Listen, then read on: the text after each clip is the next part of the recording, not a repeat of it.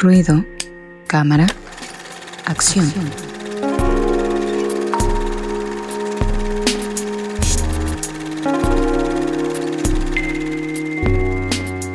Ya estamos de regreso aquí en Ruido Cámara Acción, en Ruido de Fondo, nuestra sección eh, de cine y series. Así que adelante, amigo, con las opciones de esta noche. Una que empecé a ver y que me arrepiento que ya no la seguí viendo. Pero bueno, ya ahorita nos dirás de qué, qué nos traes esta noche. Adelante. Va, esta vez es una película y una serie. Eh, bueno, la película es Lawrence Anyways, una película de Javier Dolan, que ya hemos recomendado otra de sus películas anteriormente. Esta película trata sobre Lawrence, un maestro de preparatoria en Canadá que tiene una relación con Fred, es una relación amorosa muy como perfecta, por así decirlo. Este, ambos se van desarrollando en, su parte laboral, ¿no? Son exitosos, por así decirlo. Pero, este, bueno, él decide afrontar una realidad que siempre lo ha echado, ¿no? Pero que nunca ha tenido como el valor hasta que decide como expresarlo, ¿no? Que él siempre se ha sentido que en realidad es mujer, ¿no? Entonces empieza a vestirse con la ropa, empieza, a, creo que hasta se cambia el nombre, ¿no? Empieza a hacer muchas cosas, pero obviamente también le pide el apoyo a ella, ¿no? Porque, o sea, realmente la ama, ¿no? este, entonces inicia una relación más o menos como de 10 años, ¿no? De, o sea, bueno, la película se abarca estos 10 años en los cuales vemos la relación que ellos dos van a tener. En algunos puntos se separan, en algunos puntos se reencuentran, ¿no? Y cómo él, en este caso ahora ella, empieza a desarrollarse, ¿no? En su ambiente y poco a poco a ser aceptada por la sociedad, por él mismo y por Fred, que es su pareja, ¿no? Ok, ok. Una... Eh, tendría que tendría que ya no ser tema, ¿no? Este tipo de cuestiones en el mundo, como que tendría que ser ya la cuestión más, eh, lo más cotidiano, ya no tendríamos que sorprendernos de este tipo de cosas, pero aún así eh, sigue siendo eh, importante señalarlo en este tipo de expresiones artísticas como el cine. Angie Rocker, creo que es una gran historia. Eh, aparte del soundtrack, les decía aquí en los amigos, mientras veíamos el tráiler todos juntos, les decía que me gustaba mucho el soundtrack del tráiler, pero bueno, regresando a, esta cuestión de, de, cómo las personas van adoptando una nueva identidad, ya no tendría que ser sorpresivo, ¿no, Angie? ¿O cómo ves? Pues de hecho creo que hay varias frases ahí eh, interesantes en el tráiler, eh, donde dice que él nunca, que como que sabía que no se sentía bien con su mamá, algo así, que le dice yo siempre supe que eras mi hija. O sea que, pues eh, digo, es algo que como dice Lalo, o sea, bien no tendría que ser un tema este a discusión porque finalmente es la vida personal de cada de cada persona. Ok. Este, pero, pero creo que por, por, eso es importante, ¿no? Como traer esos temas, eh, pues, a, pues más bien, más que a, discusión, como a, a, que presentar los que están ahí, ¿no? Porque a veces se nos olvida visibilizarlos, exacto. Sí, la, la, visibilización de estos temas recentes creo que es importante, ¿no? Y en este caso, digamos, es una eh, un, personaje que ya está circunscrito dentro de una vida laboral, ya está, digamos, con una vida más o menos armada, pero también importante para la gente que la ve, la gente joven que lo ve y que también está pasando por estas etapas, ¿no? De definirse eh, en cuanto a su género, en cuanto a sus preferencias, y tú que tienes constante contacto, constante contacto con gente joven, como son los estudiantes, pues sin duda de estas opciones que tienen que ver sí o sí, yo diría. Y en las escuelas todavía se mantiene desafortunadamente muchas cosas que todavía eh, pareciera que eh, ya debían haber cambiado y no. La realidad es que te siguen prohibiendo que uses ciertas, ciertas cosas, en, incluso en la vestimenta, en el cabello, ¿no? Ahora he estado escuchando que a algunos niños ya se les va a permitir el cabello más largo, ¿no? Eh, y bueno, hay muchas situaciones que que todavía hay que ver, ver y trabajar demasiado en las instituciones educativas. Justamente para eso son, para educar, ¿no?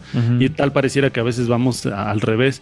Pero una película muy interesante. Me recuerda, ¿saben qué? Bueno, si es que la vieron, al, personaje Kima, ¿no? De, de Merlí.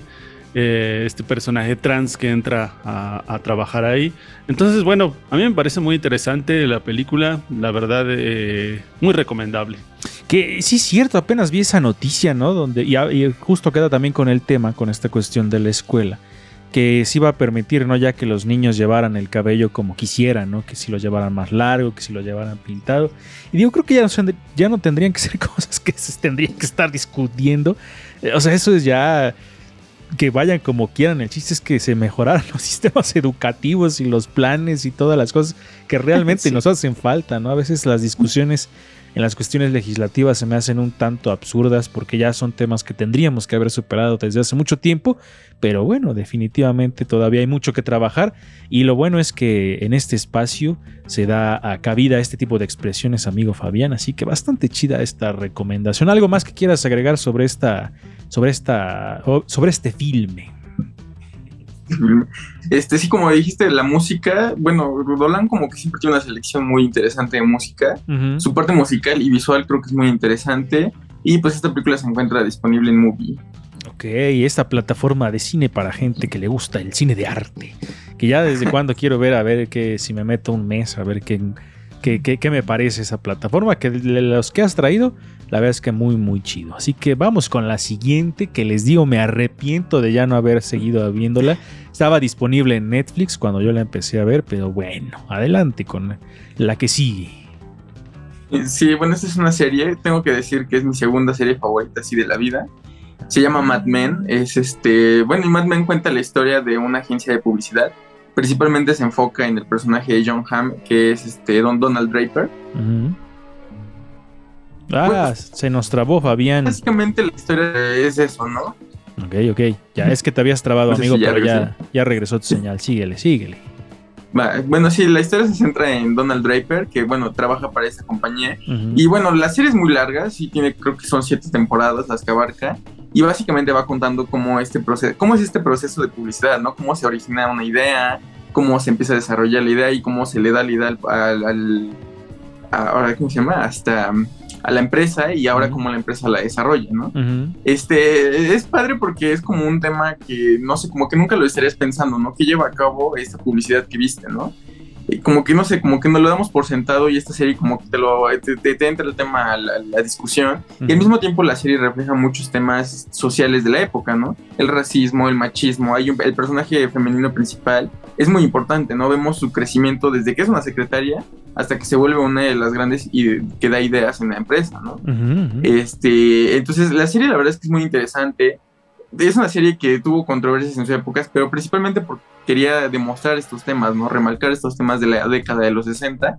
Es una serie que yo recomiendo mucho y se encuentra disponible en HBO Max ahorita.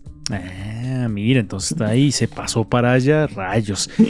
Creo que es una serie que complementa muy bien, amigo Fabián, dos cosas, ¿no? Una que son eh, toda esta eh, eh, parafernalia, toda esta manera de, cómo se arma la publicidad en las empresas, pero al mismo tiempo también los problemas que tienen cada persona que, cada persona que pertenece a esa empresa, ¿no? Entonces son dos cosas que a mí me llamaron mucho la atención, que por eso les digo que después me arrepiento, porque al principio como que no me atrapaba pero ya después le fui agarrando la onda y ya no estaba.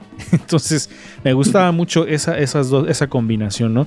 Que como dices, de, pronto se te, te, mostraban cómo se hace una campaña publicitaria o cómo se hacía una campaña publicitaria en los 60s y al mismo tiempo te iban contando la vida de cada una de las personas que estaba involucrada en la empresa y eso se me hacía muy muy genial, ¿no? Entonces creo que se complementaban muy chidas estas dos cosas, pero bueno, ya no me dio tiempo seguirla viendo. Angie Rocker. pues yo no la he visto, eh, la había, creo que ustedes la habían mencionado varias veces. Pero pues sí, es interesante, ¿no? Como también conocer, eh, pues cómo se desarrollan otros eh, ámbitos, en este caso de la publicidad, que a lo mejor es ajeno a nosotros, entonces, pues sí, es, es buena propuesta, pero lo malo es que no tengo HBO Max, pero... pero veré este a, a quién este, a, la casa de quién voy a verla. me, gustaba mucho esta parte de cómo se, empezaban a generar, este, cómo trataban de vender las campañas, ¿no? Cómo se les ocurrió una idea y cómo tratársela de la vender al cliente y empezar a, pensar. Y, siempre el personaje principal, el protagonista, que se me va su nombre, pero era el que eh, acababa por vender la idea. así como, era, era muy emocionante esa serie, Resendis. No sé si tú tuviste la oportunidad de ver algunos capítulos. Mm, no la recuerdo, la verdad es que no vi esa serie, pero es curioso, ¿no? El, hecho de, pensar en, como decía Fabián, en que damos por sentado que todo lo que vemos normalmente a nuestro alrededor, toda esa retroalimentación visual, publicidad y demás, como que dices, ah, pues ahí está, ¿no? Como si eh, todas las marcas, pues es como como que algo muy simple, pero no, hay toda una historia detrás de todas estas cosas y creo que se puede rescatar mucho a los artistas visuales también, a los que se dedican a hacer todo este tipo de identidad de empresa y logotipos y magotipos y un montón de este tipo de cosas, ¿no? Que siempre va a ser interesante, hay una historia detrás de lo que estamos viendo, independientemente del producto, es toda una historia. Entonces me parece interesante. Que no sé si nada más era a mí, pero cómo me daban ganas de fumar viendo esa serie. Porque todo mundo fumaba en esa serie y a mí se me antojaba mucho. Pero no sé si era hasta como como un elemento que, que, el director retomaba así como puntualmente porque como que se sentía muy presente el hecho del, de los cigarrillos en esa serie.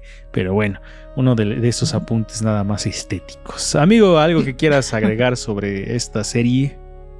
Bueno, solo como dices que este, bueno, algo que me sorprende de esta serie retomando un poquito, es que la serie no es de acción, no es violenta, no es como de comedia, sino que es una serie como de puro melodrama, ¿no? Nada más esas cosas que van pasando, pero te atrapa mucho, ¿no? Por esto del que el personaje es como muy interesante, muy atractivo, cómo vende la idea, ¿no? A mí me encantan las escenas en las que vende las ideas porque se echan unos monólogos muy padres, ¿no? Sí, sí, sí. Entonces, eh, eh, como eh, una serie así puede ser como tan llamativa, ¿no? Eso es lo que me sorprende. Y pues sí, se encuentra disponible en HBO esta serie.